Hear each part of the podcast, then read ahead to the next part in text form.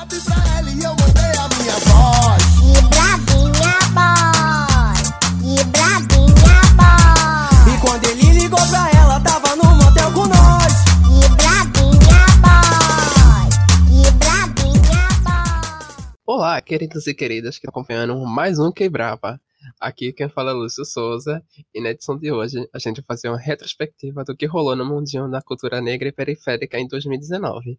Para me acompanhar nessa nesse reboliço todo, né, do que rolou nesse ano, eu tô com Manuela Andrade E aí, meus bebês, tudo bom com vocês? e Rubi Pereira. Fala, meus comparsa, tudo certo? Então, gatinhas, é...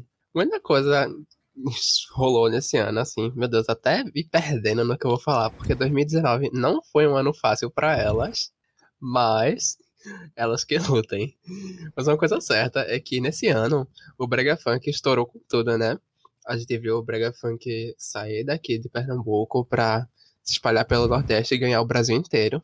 O que a gente mais viu por aí foi gente do Sul tentando mandar um Brega Funk e mandar um passinho do Brega Funk, né?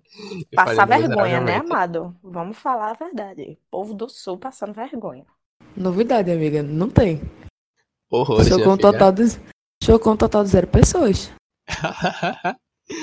e esse é o primeiro ponto que a gente traz aqui nessa retrospectiva, que é a expansão do Brega Funk pernambucano, né? É... Alguns de vocês querem começar comentando um pouco sobre o que é o Brega Funk e como se deu essa, esse crescimento, né, desse movimento? Foi um ano bem doido, né, velho? Acho que desde 2018, na real, o Brega Funk já tava começando a, a gerar e tal, Pernambuco afora. E foi um grande fenômeno trazido por, encabeçado por Shevchenko é louco, né? A gente estava num momento muito forte de transição do Brega e suas nuances. E Shevchenko é louco veio lançando com uns beats bem diferentes, é, e, e lançando o passinho, né? Que também é, digamos que, criação deles. E desde o ano passado isso estava fervilhando aqui, e a gente já sabia que no carnaval o que ia gerar era o passinho. Que aqui em Pernambuco a gente vive assim, né? Esperando para ver o que é que vai gerar no carnaval. Qual vai ser a música do carnaval, qual vai ser o hit do carnaval, o que é que, o que, é que vai mandar no carnaval de Pernambuco. Afinal, somos um carnaval multicultural, por mais que a gente tenha o frevo, maracatu, caboclinho, enfim, todas as, as coisas, as expressões culturais populares mais antigas. O carnaval daqui é multicultural e a gente sempre fica nessa aposta do que é que vai mandar no carnaval. E assim, o Brega Funk foi uma coisa que surpreendeu todo mundo, porque a gente achou que ia ser a coisa do carnaval, o ritmo do carnaval, o fenômeno do carnaval, e que ia morrer ali. Foi uma coisa assim, todo mundo espera, porque é o que acontece com, com várias, várias músicas do carnaval, digamos assim. A gente teve MC Loma, é, acredito que foi 2017 ou 2018, como fenômeno do carnaval. E depois, por mais que ela vez ou outra ainda tenha um lançamento, tenha bastante seguidores no Instagram, mas não é uma coisa contínua, não é uma coisa uniforme. O sucesso dela não é uma coisa que, tipo, vai de janeiro a dezembro e fica com Deus. E é uma coisa que a gente esperava que acontecesse também com o Brega Funk. E, para surpresa da gente, o Brega Funk tá gerando até hoje, né? É, a gente teve o, o grande, para mim, foi o, ponto alto do carnaval daqui de Pernambuco esse ano. Foi Shevchenko é louco no palco do Hack Beat, é, fazendo aquela, aquela passa ali, a, a praça do, do Cais da Alfândega ficar completamente lotado, não ter espaço para ninguém e não ter briga, que foi uma coisa que foi muito criticada pelos adeptos do festival, que é dar briga, porque é uma coisa da favela, uma coisa de preto, ia descer muito favelado, não sei o que, vai, ia gerar briga e tal. Não teve briga. Foi um show lindíssimo, foi uma coisa absurda. Shevchenko é louco pra mim, foi o ponto alto do, do carnaval ali do Recife Antigo. E tá dominando até hoje. É brega funk no Condizila, né, que agora o, o Dada Boladão, polêmico bem pouco. Um peido de Dada Boladão já gera um furdunço do cacete aqui em Pernambuco, né, velho? Mas enfim, ele tá fechado agora com Condizila. Vários ar- artistas do Condizila, lá de São Paulo, é, mesmo, fazendo música brega funk, fazendo brega funk, que não é a mesma coisa, né? A gente aqui, a gente costuma ser bairrista, mas assim, falando de uma parte mais técnica, de uma parte mais sonora, não é a mesma coisa. É, é, é o brega funk, mas não é a mesma essência que, que é levada pelas pessoas aqui de Pernambuco, né? Mas enfim, é uma coisa que é simplesmente geral e com certeza vai ser novamente o fenômeno do carnaval 2020.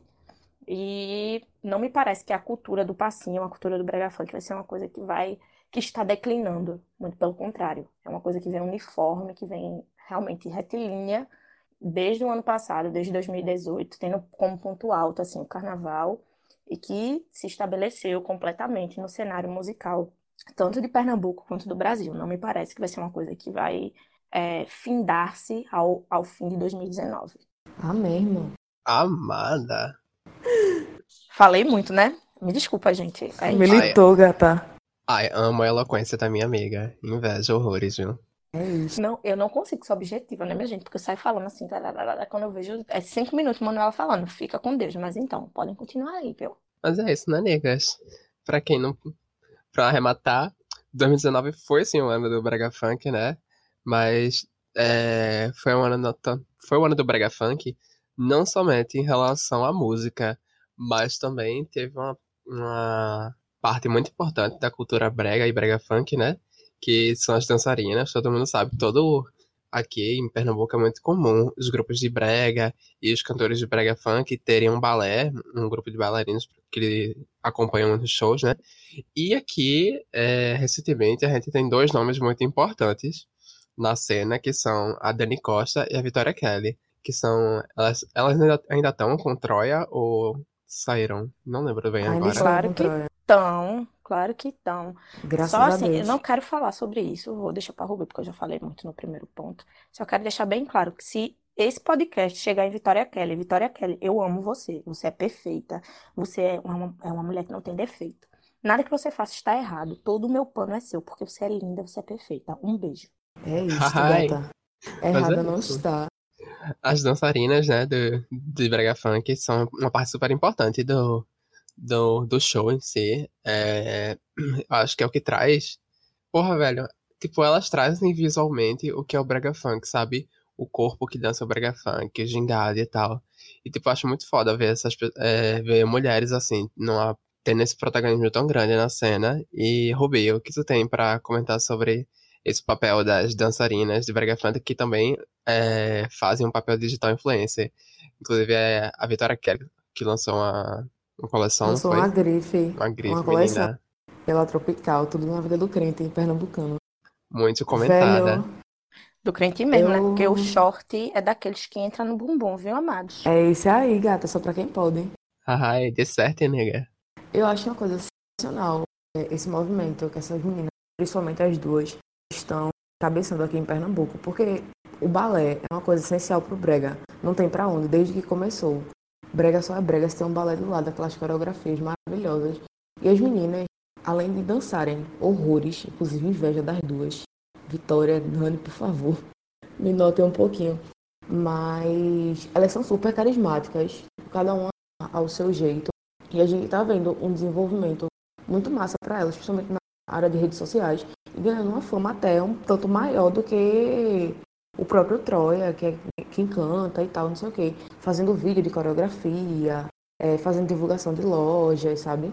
E isso dá uma visão muito massa do que, do que é- são elas como profissional, sabe? Não é somente a dançarina que fica durante o show rebolando, que não sei o quê. Não, velho, são pessoas que para além de dançar e nas festas, nos feriadões, têm vida e fazem outras coisas.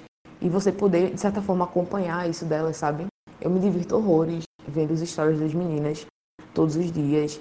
E das polêmicas, das partes boas, partes tão boas, assim, quando a casa de, de VK alagou, quando rolou uma chuva braba por aqui. E ela, tipo, falando com o pessoal, dizendo, ah, tudo certo. E depois, tipo, passando por todo o processo de recuperação. Mas fico extremamente contente vendo ambas ganhando muito espaço e ganhando reconhecimento pelo trabalho delas, não só pela dança, sabe? Eu nem lembro mais o que eu falei, mas enfim, Dani Costa e VK, conta comigo pra tudo. Perfeitas, nunca erraram. Deixa eu só pontuar uma coisinha. É muito mesmo. amada. interessante. Desculpa, lá vou eu falar pra caramba. É muito interessante como elas fazem parte de um nicho específico, né? Que é o nicho do brega funk. O nicho das pessoas que acompanham as dançarinas de brega funk. E ainda assim, as duas encabeçam assim, é, grupos de fãs diferentes, tá ligado? Elas têm uma fanbase completamente diferente. não são as, tipo, as pessoas que acompanham a Dani, não são as mesmas pessoas que acompanham a VK. São também, mas, tipo, tem uma grande diferença, tá ligado? No, tipo, tem pessoas que acompanham ambas, mas não é, tipo, obrigatoriamente, sabe? Do tipo, sei lá, quem acompanha Rihanna e Beyoncé, por exemplo, que, tipo, podem ser as mesmas pessoas, mas não são necessariamente as mesmas pessoas. Não são necessariamente o mesmo, a mesma fanbase, tá ligado? É muito interessante como isso se dá aqui em território pernambucano, porque, tipo, a gente sequer é, é um país, tudo bem, Pernambuco é meu país, mas, tipo, de uma maneira é, prática, nós não somos um país, somos um estado. E dentro desse estado tem o nicho do Brega Funk. Dentro do Brega Funk ainda tem, tipo, os nichos de pessoas que acompanham é, determinadas dançarinas, tá ligado? Tipo, é, elas dançam pro mesmo cara, que é o Troinha. Mas aí a Vitória não é, tipo, melhor amiga da Dani, que elas ficam indo e pra baixo no mesmo lugar, tá ligado? A Vitória tem um grupo de dançarinas que ela, é, que ela faz de plataforma, por exemplo. Por exemplo, não, por assim falar, né? Tipo, ela dá oportunidade para determinadas dançarinas, ela tá junto com outras dançarinas, elas, ela impulsiona a carreira de outras dançarinas, que não é necessariamente a Dani Costa. Enquanto a Dani Costa tá lá, tipo, no nicho dela, com as pessoas dela, elevando outras pessoas que não tem nada a ver com a Vitória, tá ligado? Tipo, isso é muito doido, isso é muito interessante.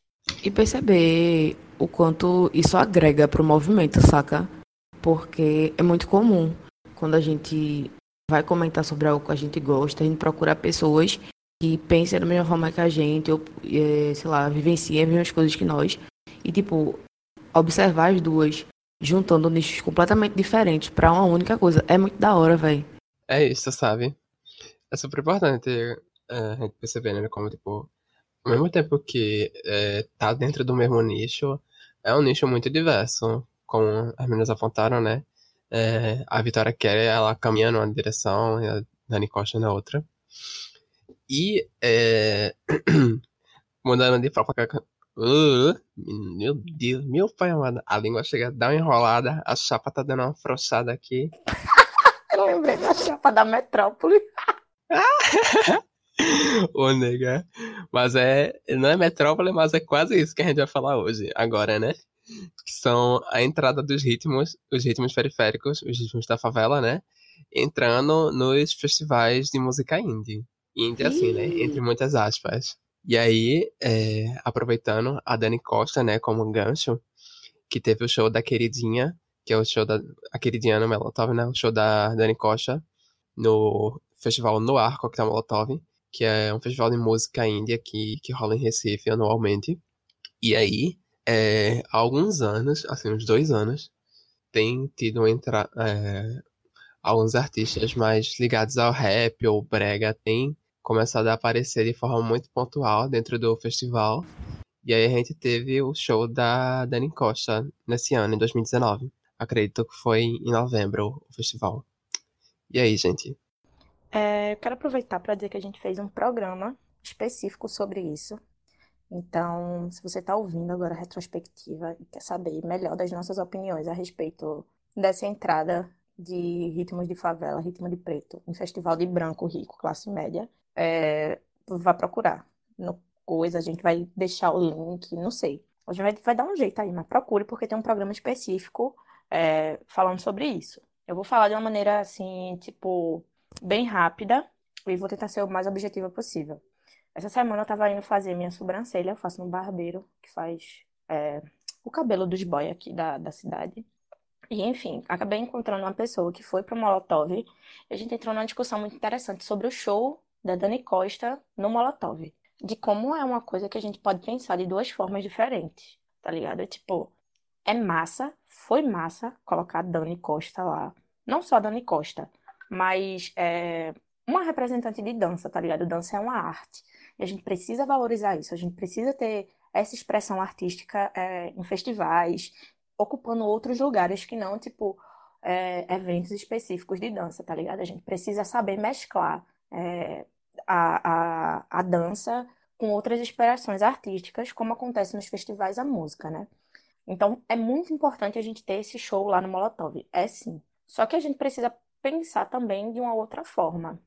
será que não foi uma maneira de ter, vamos dizer assim, a cota do brega funk lá, tá ligado? A partir do momento que você bota um show de dança, que é uma coisa que, pela falta de conhecimento mesmo do público, não entende como arte, não entende como algo tão importante, expressivo, não vai atrair tanto esse, esse público da favela, tá ligado? Do que se você bota um show de troinha, como foi ano passado, que foi uma multidão de gente. Tinha gente assim que, tipo, pisando no seu pé, porque realmente lutou bastante show de troinha, foi uma coisa muito, muito esperada. Eu falo mais, foi uma coisa muito esperada, que realmente teve muito público, é, digamos assim, originário do Brega Funk, tá ligado? Era muita gente que eu via em outros rolês, mais, é, menos indie, menos cult, menos é, hegemônico aqui de Recife. Mas enfim, a gente também precisa começar a pensar esse show de Dani dessa outra forma, sabe? Dar uma problematizadazinha. Não sei, não sei se eu tô viajando muito, mas foi só uma coisa que eu tive é, conversando com, com outra pessoa que eu achei interessante colocar aqui neste momento. Mas enfim, sobre os ritmos da, da favela invadindo os festivais é importante e é também importante a gente pensar de duas maneiras, né? Que é o quanto isso é higienizador e o quanto isso é importante para os artistas enquanto artistas, tá ligado? A gente precisa pensar no viés do artista, que é importante estar lá, é importante ocupar aquele espaço, é importante ter aquela grana, porque grana de festival é muita grana, mas também é importante a gente pensar, tipo, do objetivo do ritmo, o rap. O rap nasce da favela, nasce para é, ser um espaço seguro para a galera de favela, para a galera preta, e daí você coloca o negócio num, num lugar que o preço é absurdo, que a galera de favela, a galera preta, provavelmente não vai ter grana para chegar ali. Então, a gente também precisa pensar nisso. Mas, enfim, é só um resumo mesmo, porque a gente tem um programa específico sobre isso. Beijo. Fica com Deus. É, minha filha, vocês que lutem pra ir lá ouvir. Brincadeira. É, tô aproveitando né, gancho pra dar, reforçar o aviso de que vocês podem ouvir todos os nossos episódios do Que Braba. Eles estão reunidos lá no nosso site, o caixadebeta.com, ou no aplicativo mesmo que você deve, você deve estar ouvindo esse programa. É só procurar pelo Que Braba que você deve achar, tá?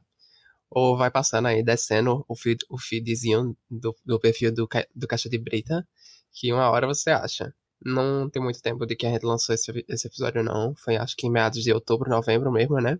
Então deve estar tá fácil de achar. Eu queria saber de vocês, velho. Tipo, o que, é que vocês acham desse lance do show da Dani Costa? Vocês acham que foi uma espécie de, sei lá, cota do Brega Funk? Queria realmente que vocês, tipo, falassem o que vocês pensam a respeito do que, tipo, eu conversei com, com um amigo aqui do Moreno e tal. Então, amiga, eu acho que o primeiro ponto é tudo que é associado ao corpo meio que vai ser entendido como menor, como menos complexo, como uma arte menos culta, como menos arte, sabe?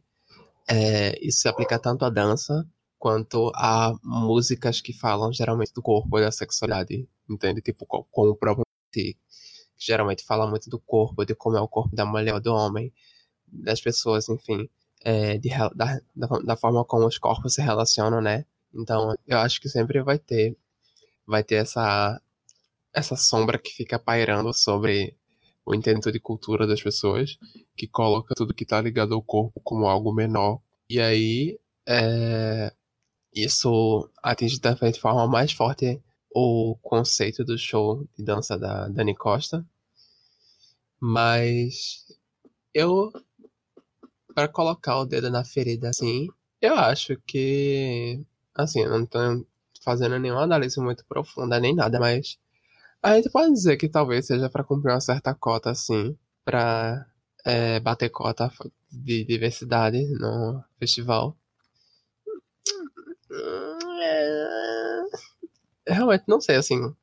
É, não tenho condições de comentar arduamente se foi a cumprir cota ou não, mas é, o que acho que eu posso apontar é que é muito importante a gente ter tido essa presença da Dani Costa. E é importante que a gente tenha a presença de mais pessoas, sabe, desses nichos, dentro de um festival que se propõe a ser de música independente. Porque o entendimento de música independente aqui é, geralmente fica preso somente a showgaze, a música AMPB, é, a Synthwave, enfim, é, sei lá, tipo, 40 mil cantoras que são a cópia xerocada de Letrux, não, de Cell. Letrux já é a cópia. E aí, sabe, tipo, surge 40 mil Letrux, 40 mil céu e é só, só isso que tem esses festivais, sabe? Então, tipo, se é pra falar de música independente, se é pra falar de música independente que abranja é, todos os corres independentes, sabe? É isso. Pegando um pouco da. um pouco muito da fala de Lúcio.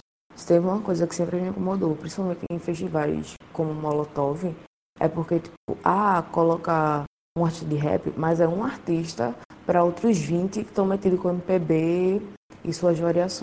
Então, o show de Dani é importante, é importante aceite. Mas é tipo, é o show dela em comparação a outras, sei lá quantas pessoas que participaram do festival, que eu nunca nem ouvi falar na vida, mas que tem um som muito parecido, sabe? Então, é visivelmente, você olha assim, né, ok, é literalmente cota, não tem pra onde correr, sabe? Não gosto, não, na verdade, eu nem quero me estender sobre isso, porque isso dá uma discussão muito maior. Mas é uma prática muito comum e que, sinceramente falando, não, vai, não é algo que eu acredito que vá se resolver por agora, sabe? Vai sempre ficar nesse rolê de, ah, a gente coloca pelo menos um para dizer que tem. E o resto aí a gente e a gente quer. É real, tipo, a gente sente muito isso. Se a gente for comparar o line-up do ano passado com o line-up desse ano.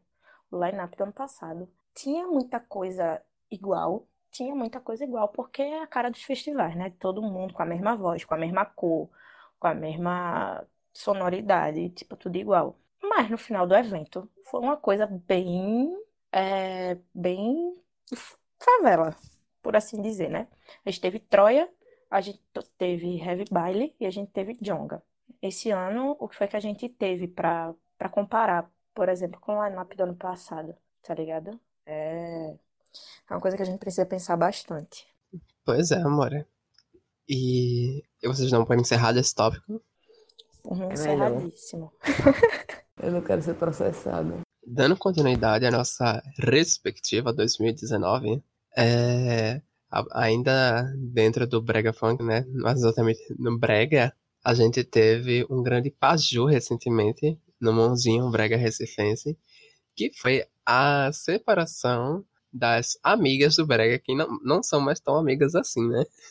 Kikiki. Kikikiki! Como vi no Twitter, agora dá pra chamar amigas e rivais. Ai, meu Eu pai. amei. Mas olha, amigas, se tiverem ouvindo, amo vocês, viu? Um cheiro. Mas é isso. Lúcio, Lúcio, Lúcio, dá uma segurada aí, porque tipo, os cachorros aqui estão latindo, velho. Então, tu falar qualquer coisa, Tá. vai pegar muito. Tá dando pra ouvir, né? Aí, Oi? Tudo certo aí? tipo, pra mim, eu acabei de pedir pra Lúcio dar uma segurada, só que aí Lúcio sumiu da gravação. Eu tô aqui, amor. Ah, então tá tudo certo. É só esperar os cachorros parar de latir, esses infernos do caralho. Enfim, vocês podem continuar qualquer coisa no. No final do tópico eu falo, quando os cachorros fechar o cu.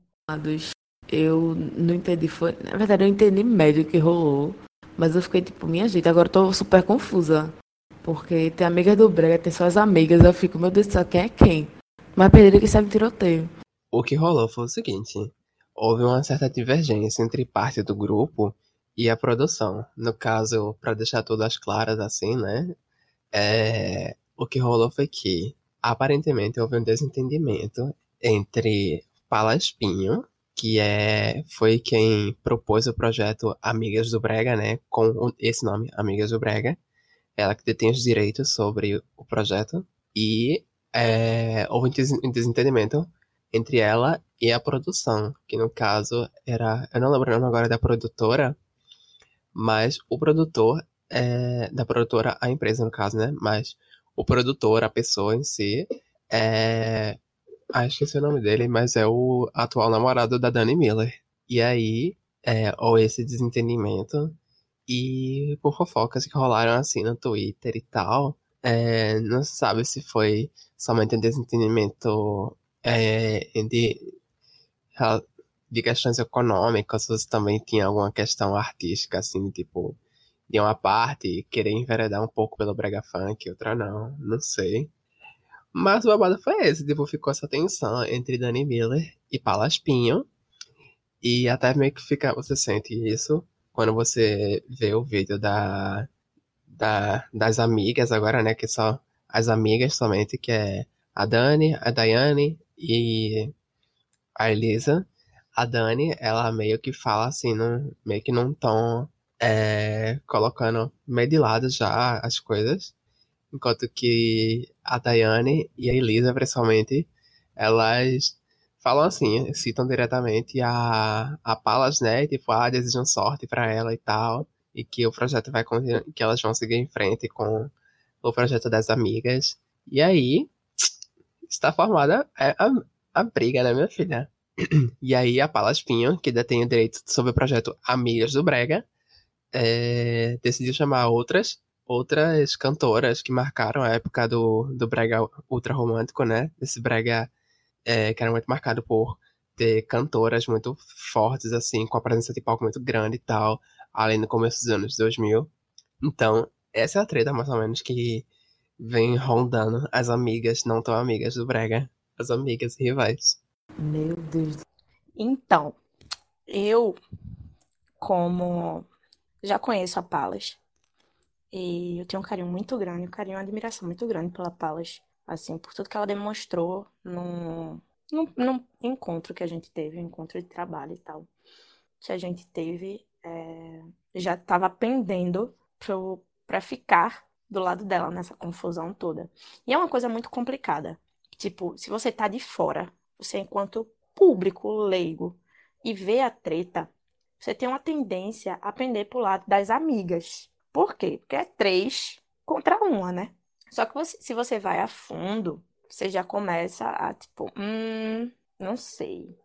E daí eu acabei vendo o comentário de uma pessoa que é muito influente na cena, principalmente na cena do Brega Funk. É uma pessoa que agora tá saindo de, de cena, saindo de atividade e tal. Mas é uma pessoa que eu realmente respeito bastante o trabalho e sei que sabe das treta. Enfim, é, e essa pessoa tuitou o seguinte: não precisa ser muito inteligente para saber que o lado certo nessa história é o de Palas. Pronto, quando eu vi isso, já foi tipo a certeza de que realmente estava pendendo pro lado certo, porque foi uma coisa muito estranha. Ficou me parecendo muito mais uma questão de ego e protagonismo do que necessariamente uma questão, como é que eu posso falar, de contrato, de trabalho, necessariamente, sabe? De palco. Me pareceu muito uma disputa de ego. E tipo, como a Palas falou no vídeo dela, é óbvio que pra Daiane e pra Elisa, é, ficar onde tinha um contrato, onde tinha uma banda, onde tinha agenda de show, é muito mais seguro do que você ir para um projeto que, tipo, não tem mais nada, só tem a Palas, né? Então é uma questão muito complexa. Agora a cena tá aí com amigas e amigas do Brega. É muito perigoso a gente falar que a agenda do Amigas é, era da Amigas do Brega e agora é da Amigas, não sei como é que ficou, porque é muito estranho um negócio que aconteceu assim em uma semana, é, show marcado até dezembro, tá ligado? Me parece que foi uma coisa bem premeditada. Tudo o que aconteceu foi é, premeditado e tal. Porque não tem como um projeto que surge do nada ter, ter uma agenda até dezembro, né? Ainda mais quando surge a partir de uma coisa que já existia, tá ligado? É, é muito estranho. Mas enfim, desejo muita sorte às amigas, mas desejo mais sorte ainda às amigas do Brega, que é onde eu estou me posicionando pró. Que a Palas realmente merece bastante. E eu espero realmente que dê muita sorte aí para ambas. Vai ser difícil, porque, tipo, o, o negócio do Amigas do Brega era justamente por ser algo inédito, né? Por ser algo que ninguém mais tá fazendo. Mas a partir do momento que você tem dois grupos fazendo basicamente a mesma coisa, aí já vai ser uma coisa que o mercado vai se estreitar, né? Mas enfim, eu quero muito ver o desenrolar dessa do Amigas e Rivais. Ver o que é que vai acontecer, assim, mercadolo- mercadologicamente falando. Não falando de questão de treta, nem de rede social, nem nada. É uma questão do mercado mesmo. Eu quero ver como é que vai acontecer é, essa coisa de ter é, dois grupos fazendo basicamente a mesma coisa dentro de um- uma cena que, por mais que seja grande, é limitada. Que é a cena do brega, ainda mais do brega romântico. Mas então, dando prosseguimento, saindo das tretinhas do mundinho Brega Funk Recife, a gente fala agora sobre outro eixo que foi bastante importante nesse ano de 2019, que foram algumas séries brasileiras abordando aspectos das culturas periféricas, né? É, a primeira delas é Sintonia, foi uma série produzida pela Netflix em parceria com o canal Condzilla, que traz, é, traz uma história fictícia, assim, sem fictícia, que gira em torno do circuito musical do funk carioca. Não do funk. Quer dizer, não. Ó, meu Deus, a pessoa se enrolando todinha. É, a série Sintonia, né? A produção original da Netflix em parceria com o, o canal Condzilla, que é, essa série ela traz um enredo que um enredo fictício assim que gira em torno da produção musical do funk paulista, não do funk carioca, do funk paulista, que tem toda uma marca estética, enfim, cultural que é, difere bastante do carioca, da sua contraparte carioca, né? E inclusive essa série foi muito comentada. É, o, episódio que a gente discute sobre sintonia é um dos episódios que foram mais ouvidos, assim, na vida. Na verdade, então, é o mais ouvido. Foram 5 mil plays. Pelo amor de Deus. Muito comentadas ela, minha filha. Mas é isso, sintonia. É... A gente discute bastante. A gente tem um episódio enorme mas o que vocês podem pontuar aqui, meninas, para quem tiver curiosidade? É, como tu falou, né? É uma série que, que trata do, do mundo do funk paulista, que acredito que um dos pontos altos para a série, provavelmente, acho que vai ser uma série que vai ter uma segunda temporada. E que, se realmente acontecer essa segunda temporada, é por causa dos plays e dos views vindas da galera que acompanha o Condzilla, vindo da galera que acompanha o JP, que eu particularmente não sabia, porque eu não sou uma pessoa que acompanha funk paulista sou uma pessoa que acompanha muito mais o funk no geral carioca. Mas enfim. É... E que esse JP é um menino muito famoso. Ficou mais famoso ainda com a série, né? Porque né, tá abraçando dois tipos de. duas plataformas, digamos assim. Mas enfim. É... Não é uma série, tipo, se a gente fala de enredo, de, de roteiro, de desenvolvimento, não é uma série interessante. É uma série que se perde dentro do roteiro. Falta o roteiro, na verdade, falta desenvolver personagem e que simplesmente o único negro do casting principal é quem carrega a série nas costas, é quem tem um desenvolvimento bem mais interessante, por mais que caia no lugar comum, que é a criminalização da pessoa negra. Ele é o único negro do casting principal e, consequentemente, ele é o traficante. É uma coisa assim super óbvia que a gente esperava, ou pelo menos eu esperava que o Conde, sendo um homem negro de São Paulo, teria a sacada de não fazer isso, tá ligado? De tipo, caralho, vou fazer diferente. Não vou colocar o corpo negro criminalizado, vou tentar colocar o corpo negro de uma outra forma. Não. Ele caiu no lugar comum, correu, caiu no, no, que a Globo faz, no que qualquer outra coisa faz. Tudo que acontece que tem um criminoso, o criminoso é sempre o preto. O criminoso nunca vai ser o branco. A menos que você esteja assistindo Get Out. Aí é outra história. Mas enfim. É... E é isso. Não é uma série interessante. Não é, tipo, uma série porra. É uma série que eu quero muito uma segunda temporada para ver tipo, o Conde avançando enquanto produtor de série, enquanto autor de série. É uma coisa que eu quero muito ver, é, esse potencial dele evoluir dentro dessa, desse novo nicho de, de audiovisual. E que eu quero também muito saber o que vai acontecer com o Menino Negro, que inclusive eu esqueci o nome do personagem. Na verdade, eu esqueci o nome do personagem de todo mundo dessa série, porque faz muito tempo que eu assisti. Mas enfim, eu quero ver o que é que vai acontecer com o único negro do, do casting principal é, é isso, é por isso que eu quero uma segunda temporada. Ah, e uma outra coisa, uma outra coisa muito interessante é que todo o núcleo de apoio, é, todo o casting de apoio, todos os atores que fazem papéis secundários na série, ou boa parte deles, é, são de ex-detentos, ressocializados, que dentro da cadeia fizeram curso de teatro e puderam atuar nessa série. Isso, para mim, é a grande, o grande ponto alto da série, sabe? Por mais que o Conde tenha colocado o único menino negro do casting principal como, como criminoso, ele teve essa sensibilidade. Não sei se ele, não sei, não sei quem foi, mas né, a série, a produção da série teve essa sensibilidade de colocar é, ex-detentos ressocializados para atuar na série. Isso para mim é uma grande sacada. É, em relação à sintonia, eu tenho uma opinião bem parecida com a de Manu, porque eu assisti a série praticamente forçada, não vou mentir a gente estava com a ideia de fazer o programa e tal, que eu acabei nem participando, mas eu assisti para poder ter o que comentar. E aí eu tive uma dificuldade muito grande em acompanhar os episódios, por conta do roteiro, entre outras coisas, que tava muito confuso na minha cabeça. Tipo, um episódio era uma coisa, outro era outra coisa completamente diferente, e não dava continuidade a algumas coisas. Tinha um, uns furos, você fica tipo, quê? E aí, tipo, pra mim foi um pouquinho complicado terminar a série, mas não quer dizer que ela seja ruim, não dá pra terminar, não dá pra assistir. Claro que dá.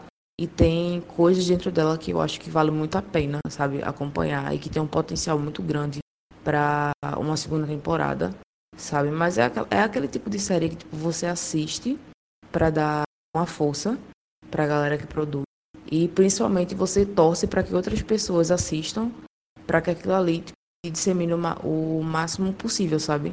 Porque é uma coisa que eu, eu senti quando eu assisti e que eu gostaria que outras pessoas tivessem contato com aquilo, porque apesar dos problemas que tem, é o retrato de uma periferia. Por mais que tenha esses probleminhas como o Manu pontuou, do único personagem negro, ele tá metido com crime, tráfico, tal, não sei o quê. É uma realidade que existe. Ponto. Por mais que o personagem do JP, eu não, não me desça muito. Eu tive grandes problemas com esse personagem, mas, tipo, infelizmente, é um personagem que existe, sabe? Acho que é Rita também, a minha, coisa assim. São coisas que, tipo, se. Como é que eu posso assim? Tem um, uma certa realidade pra gente, principalmente pra gente que vive em periferia.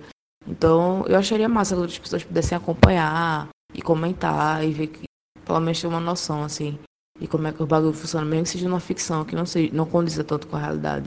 Enfim, é isto. Sacada. Mas é, minha filha, é muito comentada. Série Sintonia. E não esqueçam de ir lá, quem se interessou, vão lá, dar uma, essa moral. Ouvir eu, o nosso episódio discutindo mais a fundo sobre a série. Que traz uma realidade mais aprofundada sobre o, o funk paulista, né? E talvez seja uma, é uma aposta bastante interessante do Condzilla. Resta saber se a segunda temporada vai conseguir manter. Vai ser melhor, né? Vai ter um, sei, manter o nível. Espero, né, amigo? Deus sabe. E Acredito que vai ser uma série que vai ter bastante, tipo, independente de quantas temporadas forem lançadas, vai ser uma coisa que vai ser, tipo, muito bem vista aqui dentro do Brasil, tá ligado? Não é. E é uma série que também tem potencial pra, tipo, ganhar as graças de, de gente de fora do Brasil também. Que o, o funk da gente tá se expandindo aí no mundo inteiro, né, velho? Então é uma coisa que a gente, tipo, espera que só melhore com o tempo. Assim como a gente espera que tudo só melhore com o tempo, mas assim, especialmente isso, porque é uma coisa que tem muito potencial para cair nas graças também do público de fora. Porque já é uma, uma série que caiu nas graças do- dos brasileiros, principalmente dos jovens, dos adolescentes, tá ligado? Pois é, minha querida. E falando de série ainda, a gente teve esse ano também Irmandade, né? Eu particularmente não assisti, mas botaram aqui na pauta e mandaram falar. Alguém quer explicar aí, por favor? Olhe, Lúcio. Socorro! Olhe, você me poupe, viu? E aí, Rubi? Tu assistiu? Eu tô com o Lúcio, amiga. Meu Deus, eu vou matar vocês, velho. Aí eu vou Pode perder minha, car- matar. eu vou perder minha carteirinha de militante. O Black Twitter já tá vindo me cancelar, amigo. Ei, amiga, olha, nem, nem vamos falar disso. Então, gente, como a única pessoa que assistiu Irmandade aqui do grupo, vou tentar não me estender. É uma série que eu espero que a gente faça um podcast mais à frente, assim que todos assistirem, né? Amados. Putz. Gente ameaçada. Mas então, é uma série que, tipo, me chamou a atenção. Primeiramente, não foi pelo nome, não foi pela sinopse, porque, assim, em termos gerais, não é algo que me atraia. Não vou mentir, eu gosto. um- Pra eu assistir, assim, maratonar, tem que ser uma coisa, tipo, ou besterol ou ficção científica. Mas o que me atraiu nessa série foi ver estampada a cara do seu Jorge. Já foi uma coisa, assim, tipo, que me chamou bastante atenção. Porque é seu Jorge, né, minha gente? Lindo, perfeito, maravilhoso, talentoso, apesar dos pesares.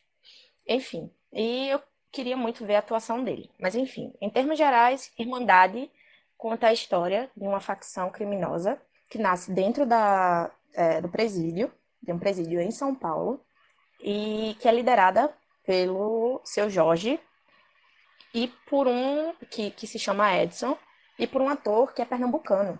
Foi outra coisa que eu achei bastante interessante, mas que eu só descobri já no final da série, que é o Pedro Wagner. Ele é pernambucano, tá sempre no Parque Dona Lindu, fico chocada vendo as histórias dele lá. E é uma atuação, assim, magnífica do Pedro Jorge, mas enfim. Do Pedro Wagner, aliás. Mas enfim. É, conta a história dessa facção criminosa, que é Irmandade, que nasce dentro do, de um presídio, só que é sob o ponto de vista da irmã do Edson, que é o personagem do seu Jorge. É ela que, que vamos dizer, meio que narra a história. Tudo, tudo acontece sobre o ponto de vista dela. É ela criança vendo o irmão sendo preso, é ela adulta, é, já advogada, tentando ver o que aconteceu no caso do irmão dela e descobrindo que o irmão dela se tornou um assassino frio, que na verdade não é um assassino frio, é um justiceiro sangue frio que precisou ficar frio para sobreviver na cadeia. Enfim, basicamente a série se se desenvolve nos anos 90 é, eu estava lendo aqui que o seu Jorge é carioca e ele precisou fazer uma espécie de, de aulas com Mano Brown sobre gírias e, enfim, é, essas coisas da, das periferias de São Paulo, que por mais que sejam estados vizinhos da mesma região, é, tem sotaque e dialetos muito diferentes, como acontece aqui no Nordeste, enfim. E ele fez essas aulas com Mano Brown. Foi uma coisa que eu achei assim, interessantíssima enquanto eu tava lendo, porque, porra, Mano Brown, né, velho? Foda-se. Enfim. E é uma série que, assim, lhe prende bastante, porque tem muita, muita ação. É uma série de muita ação, assassinato, sangue, rebelião. É uma coisa que, que faz da mocinha que venceu na vida, que saiu da favela e se tornou advogada, se transforma meio que em uma, é, que uma vilã, digamos assim, que não é necessariamente vilã, porque como está sobre a ótica dela, a facção começa como sendo algo extremamente violento, mas à medida que ela vai entrando na facção, é, ela vai criando empatia pelo, pelo trabalho, entre aspas, dessa facção, e a facção se torna uma coisa muito mais de justiça é, frente às injustiças e crueldades que acontecem dentro do presídio, enfim. Não vou me estender muito, a série é muito boa, recomendo que vocês assistam. Tem algumas ressalvas, tipo, como sempre as coisas vão caindo no lugar comum, sabe? De, de como, sei lá, a maioria é do, do, dos criminosos são sempre negros, enfim. Mas é interessante como conseguiram mesclar as pessoas de São Paulo com as pessoas aqui de Pernambuco dentro, é, dentro da série. É uma série que você nota bastante variação de sotaque. Inclusive, o, o ator que faz o filho do seu Jorge na série, ele é baiano e é lindíssimo. Enfim. É, eu recomendo que vocês assistam e afirmo que eu vou fazer esses dois ouvirem ou assistirem a série, porque a gente vai trazer um review aqui para vocês sobre a série. Pelo menos eu espero isso, né? Se não, não sei. A gente tá fechando aqui 2019 e vamos fazer um planejamento do que braba para 2020. Provavelmente o mandado vai estar dentro desse planejamento. Ai, eu que lute, meu pai. Olha. A gente. Pois é, amiga. É muita luta. Sinceramente, vocês, viu? A série é muito boa. Vão assistir, velho. Amiga, eu tô cansada. A FP tá me matando. Ai, militante. Que militante és tu que não vai assistir uma série protagonizada por negros? A amiga já foi cancelada pelo Black, Tu- pelo Black Twitter, né? Chamaram Light Skin pelos infernos aí. E amada, no dia da consciência Ah, negra tava meu Já me vídeo aí. tiraram. No dia da consciência negra tava meu vídeo militando. Uma menina da, de algum lugar pegou e disse que eu, que eu era branca transparente. E que já tinha me visto ao vivo que eu era branca transparente. Nem sofro mais, nem me dói mais. E vamos de colorismo. Mas aproveitando tretas do Black Twitter, vamos falar do mundo, do- das tretas do mundinho do rap desse ano, né? Verdade, não exatamente das tretas, mas dos álbuns que irritaram. É, e como nós somos muito imparciais aqui, e a gente, KKKKKK. como, falam, como a gente faz um trabalho sério nesse podcast, comprometidos com a verdade, a gente começa falando de Drica Barbosa. Porque essa mulher merece tudo, merece o mundo inteiro, assim, sabe? E ninguém tá dando o valor que ela merece. Então vamos de aclamação primeiro com esse grande nome do rap nacional. E é preciso que a gente ressalte. É um grande nome no rap nacional no geral, não a maior rapper somente, mas é uma rapper do caralho, sabe? Tipo, é... no cenário como um todo. Então, comentem. Drica perfeita, nunca errou. Conta comigo para absolutamente tudo. Tudo, tudo, tudo. Você quer minha vida, eu dou pra você, entendeu? Inclusive, Drica, eu lhe amo, entenda. Mas ela lançou o álbum recentemente, em outubro. É, e o nome do álbum é Drake Barbosa. E o álbum é simplesmente perfeito. Eu não vou entrar em detalhes, até porque tem um programa aqui que ela compartilhou, certo? Então, ouçam, por favor, ajudem. Então, as meninas se aprofundam mais no álbum. Mas ele é incrível, velho. Incrível, incrível. Por mim, seria facilmente eleito o melhor álbum do ano. E só minha opinião importa. É isto. É, só reforçando o que Lúcio falou, não é só um dos maiores nome, nomes do rap feminino no Brasil, mas é um dos maiores nomes do rap. A gente precisa parar de segregar essa coisa de rap feminino e rap masculino e tal, enfim. Todos fazem rap e a gente precisa parar para ouvir todos. Mas eu digo uma coisa assim com muita tranquilidade. As pessoas não sabem ouvir o que uma mulher negra tem a falar. É muito mais fácil você ouvir é, o que uma pessoa, um rapper branco tem a falar, ou até mesmo um rapper negro tem a falar, do que você parar para ouvir o que uma mulher preta tem a falar, uma rapper preta, mulher, tem a falar. Porque vai doer no seu privilégio, tá ligado? Vai mexer no seu privilégio. Vai mexer em toda uma estrutura social, tá ligado? Toda uma estrutura de, de opressão e tal. Enfim, o disco é muito foda. Eu ainda não consigo, tipo, se a gente fizesse aqui no final do programa, não, vamos, vamos ranquear os melhores, os três melhores discos do ano. Eu não ia conseguir me decidir entre o de Drica e o de Hot Ureia.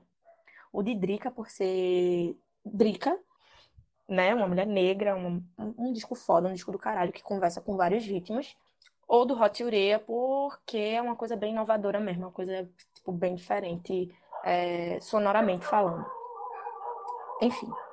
Mas o disco da Drica é incrível. Ouçam o programa que a gente fez sobre o disco dela e que ela mesma compartilhou. Inclusive, obrigada, Fada Perfeita. É um disco muito bom, é um disco que conversa com, com funk, é um disco que conversa com pop, é um disco que conversa com esse pop melódico que está bem em ascensão, com, com a Xenia França, por exemplo, a Luede, enfim. E conversa também com o pagode baiano. Enfim, é um disco muito bom, um disco muito incrível e vão ouvir. Ouçam o que mulheres pretas têm a falar.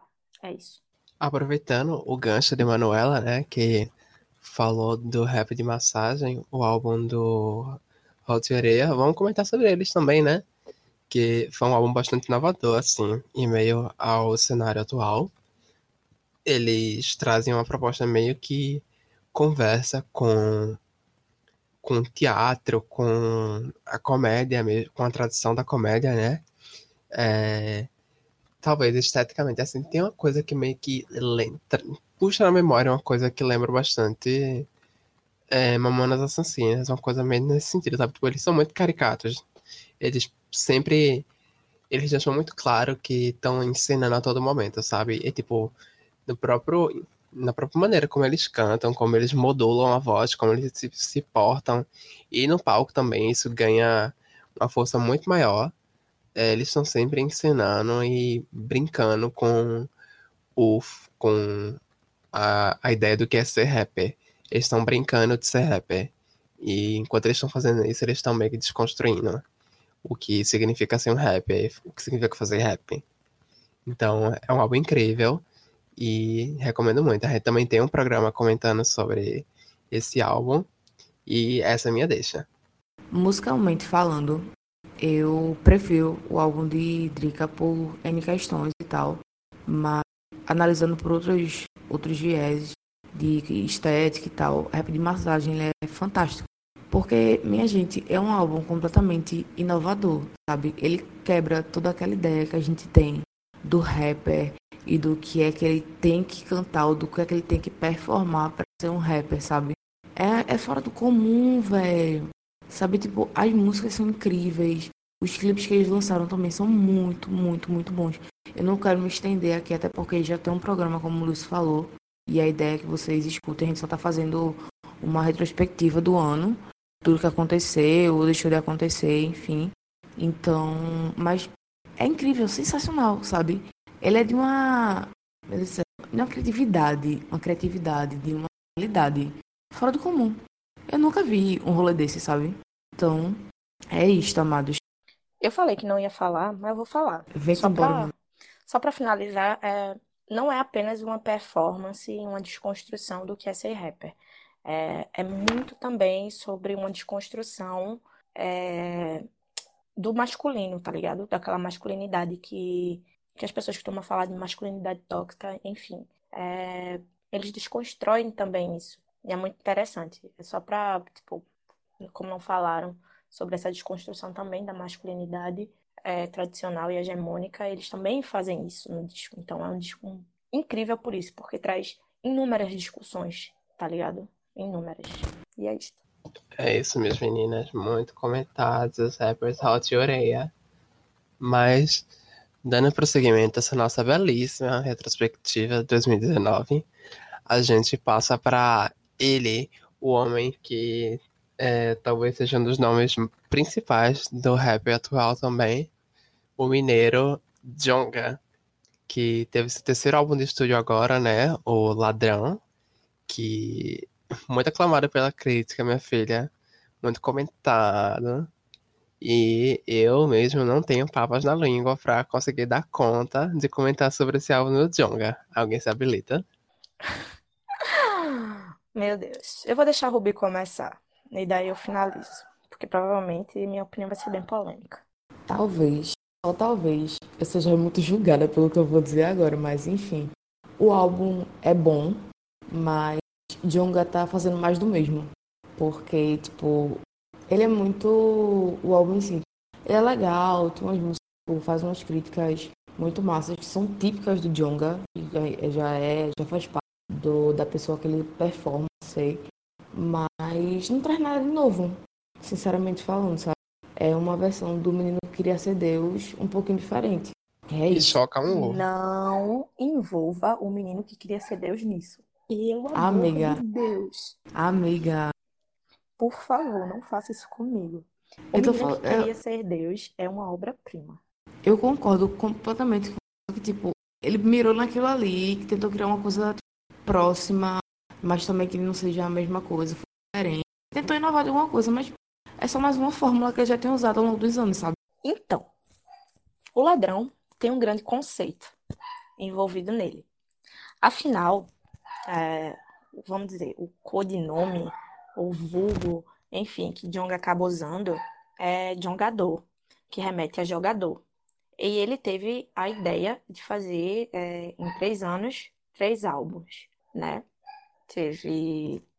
Tanto que ele começa o ladrão com uma música chamada Hat Trick, né? Que é quando um jogador faz três gols numa mesma partida. E tem esse conceito, né?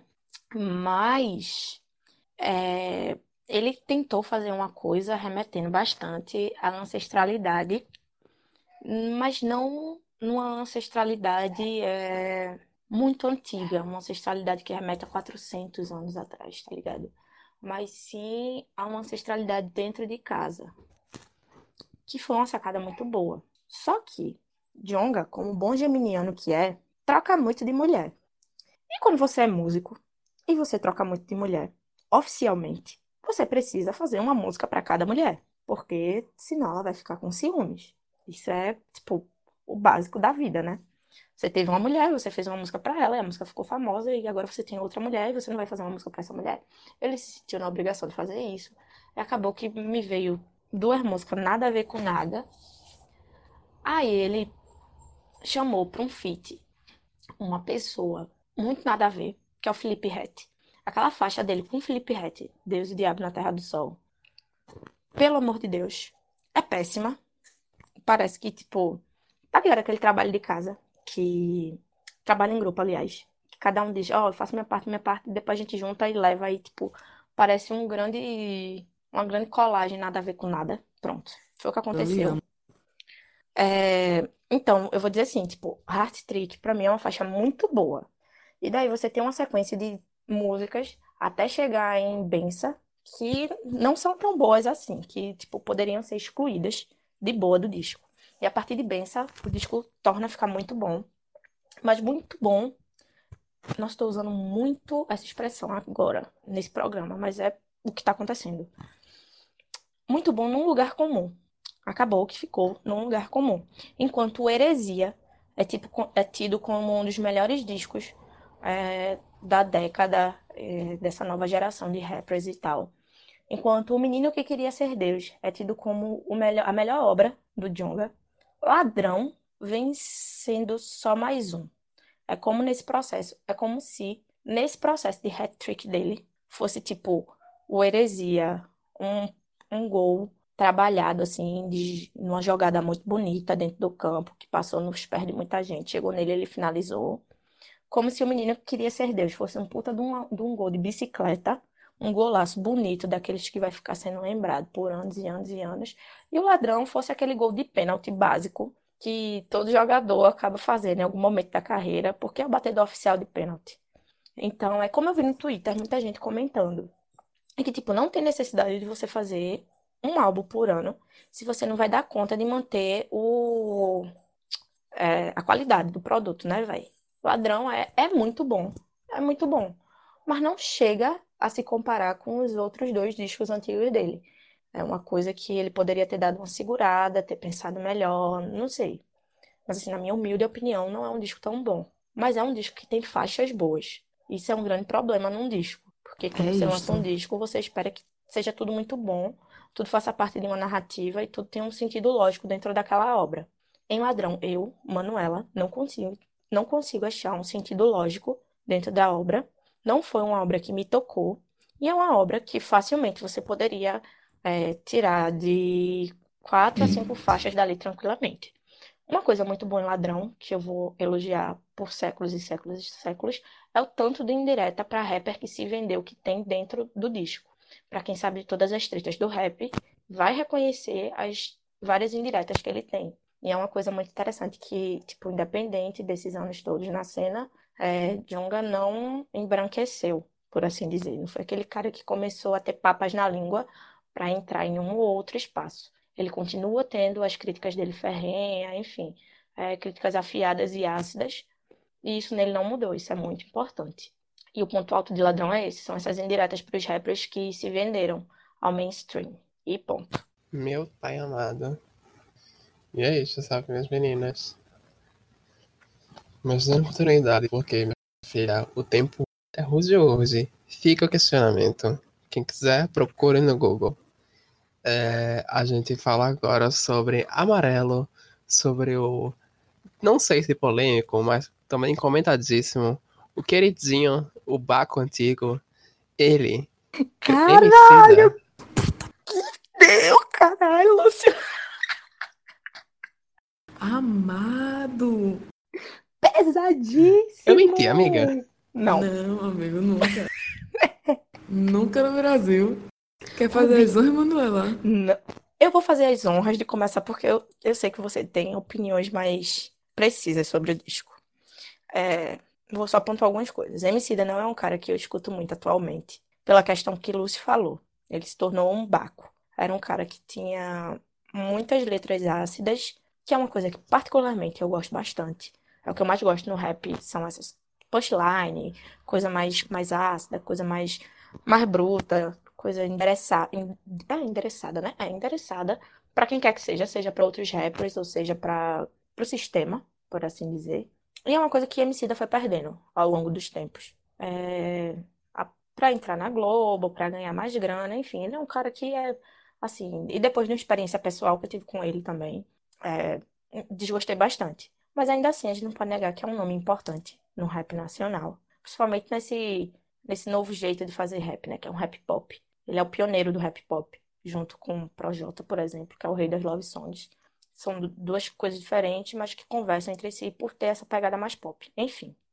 E eu queria muito ouvir o Amarelo, porque muita gente tava comentando sobre o Amarelo, né? Porque era uma coisa que todo mundo tava esperando, pipipi, papapó. E é um disco bom.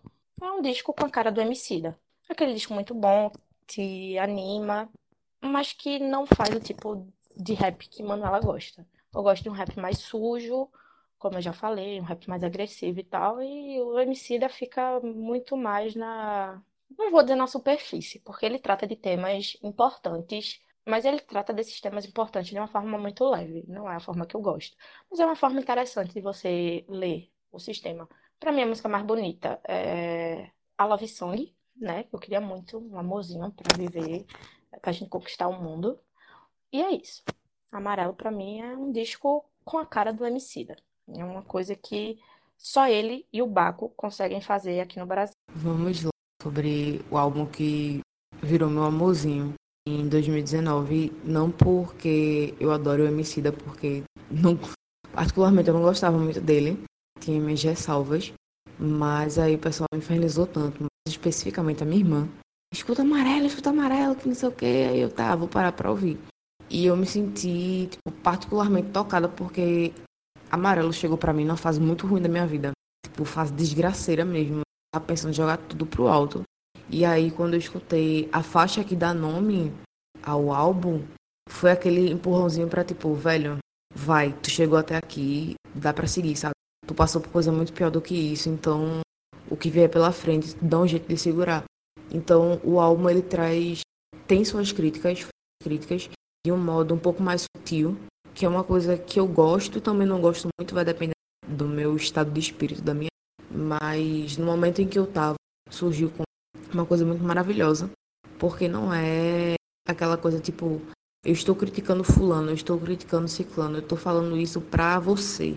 Ele conversa, claro, com a periferia de uma forma mais sutil, faz as críticas dele também de uma forma mais sutil, mas é um sutil que tipo você sente alapado em, em alguns grandes momentos, sabe?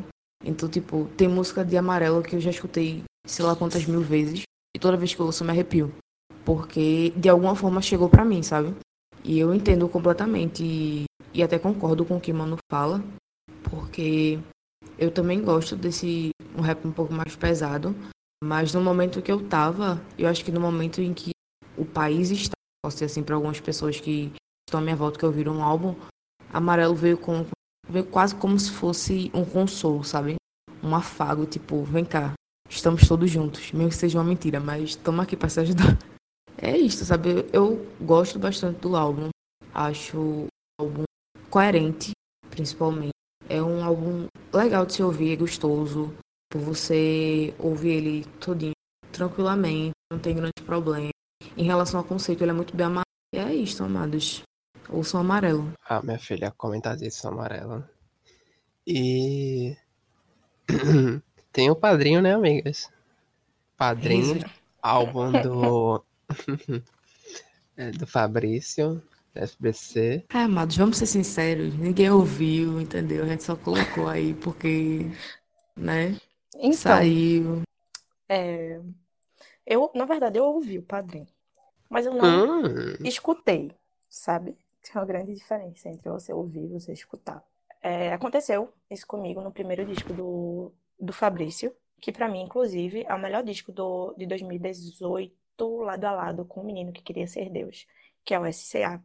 Porém, o Padrinho aconteceu a mesma coisa comigo, que eu não me encantei. E eu não tive coragem ainda de ouvir uma segunda, uma terceira, uma quarta, uma quinta vez, até captar mensagem e talvez gostar. Ou talvez seja aquele disco que eu realmente não gostei, tipo do Black Alien, que eu ouvi milhares de vezes. Eu sei cantar basicamente todas as músicas do álbum do Black Alien e eu não gosto, tá ligado? Enfim, o Padrinho não, não é um álbum que me atraiu de primeira, não é um álbum que me encantou. É um álbum interessante, como as coisas que o Fabrício vem fazendo. É falando da realidade dele enquanto homem branco, mas homem branco de favela, tá ligado? E o que é mais interessante no Padrinho é, mais uma vez, a forma de divulgação, né? É uma coisa que Fabrício faz muito bem, que é usar as redes sociais, principalmente o Twitter, para divulgar o trabalho dele, o que pode se transformar numa grande bola de neve e estragar a carreira dele. É uma faca de dois gumes. Mas enfim, a primórdio, a princípio, agora, neste momento, é uma coisa que vem dando muito certo, essa estratégia de mídia dele, de não ter uma pessoa necessariamente responsável pela divulgação do disco, pelas redes sociais dele, ele cuida de tudo. E ele faz do Twitter dele a plataforma de divulgação do trabalho dele, divulgando o trabalho dele em todos os tweets que você imaginar. E isso agora atrai uma legião de fãs, a maioria pirraia. E é isso. Em algum momento eu vou ouvir o padrinho e vou comentar em algum outro podcast. Mas não me atraiu. Beijo, fica com Deus. Porém, calma, um porém, ele vai lançar o Best Duo com uma rapper que se chama Sua Mãe. E o disco é muito bom. Eu tenho esse disco há pelo menos três meses, bem antes de lançar o Padrinho. E o disco é muito melhor do que o Padrinho. Beijo. Menina passada. E agora, mi- minhas amigas, para termos um grande momento de louvor aqui, peço para que você coloque seu copo com água sobre o celular que você está ouvindo esse programa, porque agora vamos falar dele, nosso Senhor Jesus Cristo, Salvador. Jesus is King, o álbum do Jesus é o Rei, que é o álbum do Kanye West. Muito comentado, muito polêmico. Se tem uma pessoa que a gente pode dizer que é extremamente problem- problemática, polêmica, mas, mas que ao mesmo tempo não pode ser cancelada, é o Kanye West. É, o álbum, né, que é um álbum super importante, assim, nesse momento que a gente vive. É, não sei se você. Assim, é importante ressaltar que vários dos ritmos que a gente consome hoje, ritmos musicais negros, eles nascem muito ligados a uma tradição musical gospel, gospel, norte-americana, tipo o, o rap e o R&B, eles vêm da, dessas tradições é, do gospel norte-americano. E aí é, a gente vai ter o Kanye West fazendo esse álbum, o Jesus is King, que praticamente é um grande resgate de toda essa história, sabe? Então vai conversar muito com esse passado. E é polêmico num, sen- num certo sentido, porque a gente vê o Kanye se envolvendo com Trump e tal, mais recentemente, ascensão do nazifascismo em alguns países, regimes, de, di- regimes políticos de direita blá blá blá. Mas, né, não deixa de ser um trabalho super importante de resgate de uma ancestralidade negra nos Estados Unidos. E esse é o pontapé da discussão, queridas. Vá-se embora, mano. Momento de luz. Poxa, sempre eu falo muito, né? Mas, enfim, desculpa, gente. Eu sou uma mulher de muitas opiniões. Fica com Deus. Muito eloquente. Então, é, como o Lúcio bem falou, o Lúcio realmente resumiu a, toda a questão do, do álbum do Kenny, porque é um álbum importante se a gente analisa sob um viés, e é um álbum extremamente perigoso se a gente analisa num outro viés. O mundo, não é só o Brasil, o mundo está vivendo uma fase de grande ascensão do, do fascismo, principalmente, inicialmente, é, encabeçado por é, fanáticos religiosos. A realidade é essa. Todo movimento de fascismo que tem crescido atualmente, eu não vou falar nem tipo, do que aconteceu no passado, né? Vamos falar do presente. O que está acontecendo agora é encabeçado por fanáticos religiosos. O fanatismo religioso está levando o mundo novamente à ascensão do fascismo, de ideias extremamente autoritárias e excludentes. Ponto. É, se a gente fala da obra em si, a obra é muito boa. É um disco que me empolgou. No entanto, eu não sou uma pessoa fã do Kenny, muito pelo contrário. Quem me conhece, quem me acompanha nas redes sociais, sabe que é, eu não gosto dele enquanto, enquanto tipo, pessoa. Não acompanhava as obras dele justamente por causa disso, pela pessoa que ele é, por quem ele é com quem ele é casado. Eu não suporto aquela família, não suporto aquela mulher, não suporto todos os rappers do mundo endeusando todas as rela- relações interraciais que acontecem dentro daquela família, porque me parece um grande get out. Me parece que Pois é, minha filha. Corra. simplesmente, tipo, viciadas em pessoas negras e querem tirar uma raça superior a partir do cruzamento de pessoas negras com pessoas brancas. É uma coisa, assim, absurda. O que acontece naquela família Kardashian. Não sei como é que fala o nome. Mas, enfim, acho que é Kardashian mesmo, né? Ai, amiga, daí nada fala errado. Elas que lutem. Não, não é nem, tipo, é porque tem, tem dois jeitos que as pessoas falam. Tem Amiga- Kardashian e tem uma outra, um, um outro nome aí, Amiga, não eu tô cagando se tá errado ou não. Eu digo Kardashian. Pronto. Tem um, um, um grande fanatismo dentro da comunidade do rap mesmo, das pessoas que fazem rap. É, principalmente underground mesmo. Até homens, não vou dizer nem underground, é só para os homens que fazem rap. Tem um grande fanatismo dentro daquela família. É, E eu acho uma coisa assim extremamente absurda. Enquanto você tá cantando sobre o amor preto, enquanto você tá cantando sobre ser preto e tal, você tá endeusando mulheres que, tipo, foram fazer cirurgias para adquirir formas e formatos negros que se casaram com negros para realmente ter uma, uma cria ali de uma raça superior, não sei o que acontece naquela família. Aquela família é extremamente problemática. Por mim, podia jogar uma bomba ali e acabar. Então, eu já não gostava do Kenny justamente por ele ser casado com quem ele é. E ele é uma pessoa muito doida. vamos ser sinceros, porque uma pessoa que vota no Trump, mas pega a mulher, pega na mãozinha da mulher e vai afrontar o Trump para que ele pare de fazer as coisas que ele falou em campanha que iria fazer. Essa é uma pessoa doida, né? Porque ele falou que ia segregar, ele falou que ia é, matar, ele falou que ia prender, ele falou, ele falou tudo isso que ele estava fazendo e o cara foi lá na frente do Trump para dizer, porra, não faz isso não, velho. Ó, vamos tentar fazer de outro jeito. É uma pessoa doida, uma pessoa contraditória. Porém, era tanta gente falando desse álbum que eu cruzei os meus bracinhos e fui ouvir. E realmente fui surpreendida. Foi uma coisa que me tocou, por mais que eu não compreenda 100% da língua inglesa, né? Tá aí os dois anos gongada no mestrado por não fa saber falar inglês para provar. Mas assim, a sonoridade me ganhou bastante, porque eu realmente me senti tocada com a sonoridade e as poucas os poucos versos que eu consegui entender, sem precisar ir no tradutor ou no letras.com para ver o cara que estava falando. Realmente são coisas muito interessantes e muito boas. É, sonoramente é uma coisa incrível, é uma obra incrível, é um disco muito bom. Mas dado o contexto, é muito perigoso. É realmente muito perigoso. Mas é isso, fica com Deus. E inclusive eu acho que ele cancelou a vinda dele pro Brasil, né? Tava todo mundo aí, uhul, vai vir pro aniversário de São Paulo, que seria ainda mais perigoso no momento político que o Brasil vive. Mas parece que cancelou. Isso me acalma um pouco. Meu Deus, os gays paulistas cancelaram Kanye West, chocado. Menino, não foi as gays, não, porra. Cancelaram realmente o evento. Ele disse que não ia vir mais. Meu Ele Deus. se cancelou. João Dória, o que você fez? Mas é uma coisa que, tipo, muita gente, os fãs dele, que, tipo, tem consciência de quem é ele, já tava esperando isso, já tava esperando ele cancelar essa vinda, tá ligado? Todo mundo tava super empolgado que ele iria vir. Sim, é o lado emocional falando, mas o lado racional, todo mundo sabia que a qualquer momento ele iria cancelar. Eu vi em algum lugar ele falando que cancelou. Não vi ainda um furdunço nas redes sociais falando sobre isso. Então não sei se procede a informação, mas foi de um site, assim, nada mais é confiável hoje em dia, né? Mas foi de um site que não, não costuma postar tanta mentira, não. E aí disseram que ele não vira, não viria mais. Vamos ver, vamos aguardar os próximos episódios. Lúcio, antes da gente finalizar o programa, que essa seria a última pauta, é, só quero falar um pouco, é meio que um desabafo e ao mesmo tempo uma cobrança e uma crítica. Provavelmente não vai chegar nos, aos ouvidos dos criticados, né? Porque não escutam o que as pessoas daqui produzem, né? Só escutam o que a panela produz. Mas enfim, é tipo 2019 é, foi um ano muito extenso, foi um ano muito grande, foi um ano muito cansativo, foi um ano tipo violento psicologicamente para muita gente.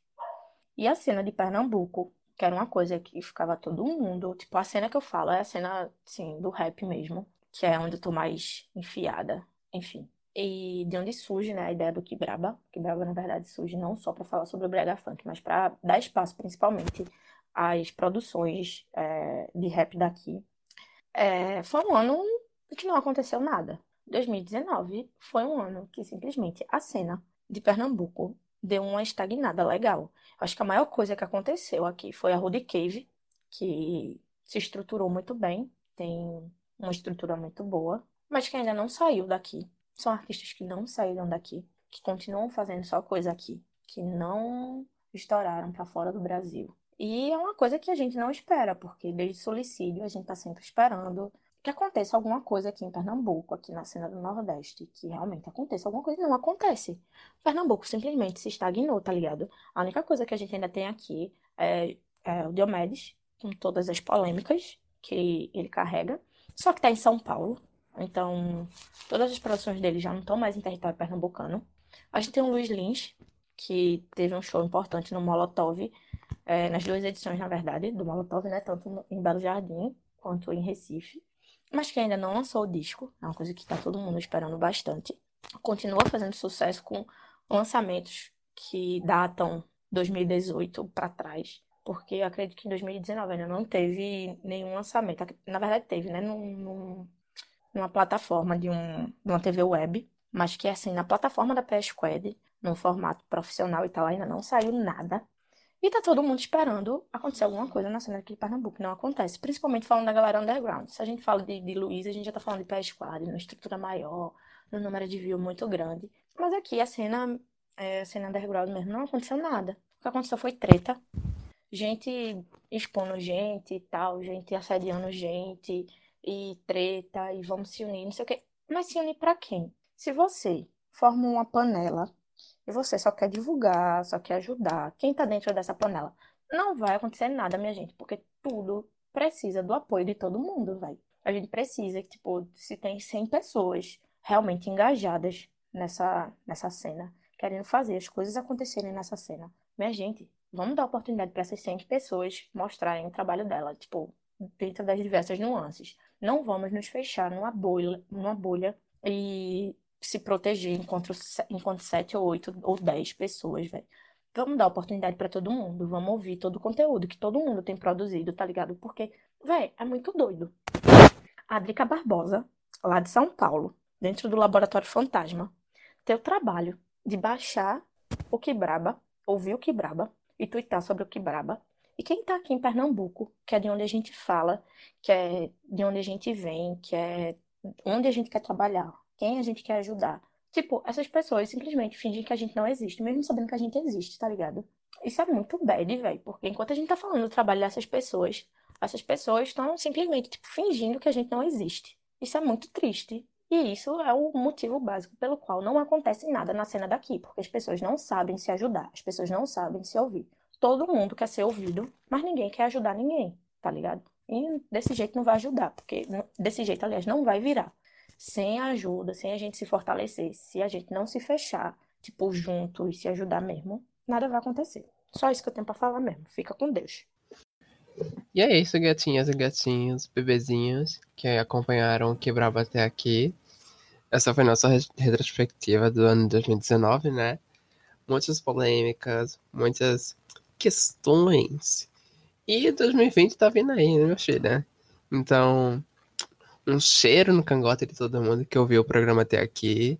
Um cheiro maior, outro cheiro em todo mundo que ouve nosso programa regularmente. E é isso, beberes. Em 2020 estamos de volta com mais produções, tentando coisas, algumas produções novas, experimentando outras coisinhas mais diferentes assim. E dando a ideia de sempre. Quem quisesse chegar para comentar, fazer alguma crítica, um elogio, sugerir alguma pauta, se você tem algum um álbum, um trabalho, alguma coisinha assim que você quer divulgar e tal, chega lá no site da gente, é o caixadebrita.com Lá tem formulário de contato, tem tudo, nossas redes sociais, tudo lá para você achar bem fácil. Além de que todos os episódios do podcast também estão hospedados lá, ou em qualquer plataforma de podcast, né, que você pode ouvir, só pesquisar por Caixa de Brita, ou talvez até mesmo pesquisando direto por Quebraba, talvez ache. E não, não se esqueça de seguir o Caixa de Brita nas redes sociais. A gente está no Instagram e no Twitter com arroba Caixa Brita, e também estamos no facebook.com barra Caixa Brita. E aí, reforçando mais uma vez nosso site, né, que é o caixadebrita.com. Visitem lá e não esqueçam de dar a sua ideia. A gente fica por aqui e um cheiro para todo mundo. Beijo fica com Deus, minhas meninas. Tchauzinho, tá amados. Obrigada por nos ouvirem. 2020 tá vindo aí e a gente pretende continuar trabalhando e pretende expandir nosso trabalho. Aguardem as peripécias do Kibraba. É isso aí. Beijo. Mas será que vem aí? Vem, vem, vem, vem. Nossa, que vai rolar. E a gente que luta, minha filha. É isso. Um beijo e um queijo. Não, um queijo não, minha gente. É perigoso falar um queijo aqui, né? É, amada, vai com calma aí. Kiki, Meu Deus, adorei essa farofa no final de ano. Olha aí os fogos. Pum, pum, pum. Só os ratos online, minha filha. Mas é isso, gente. Novo. Beijinho, beijinho. Tchau, tchau.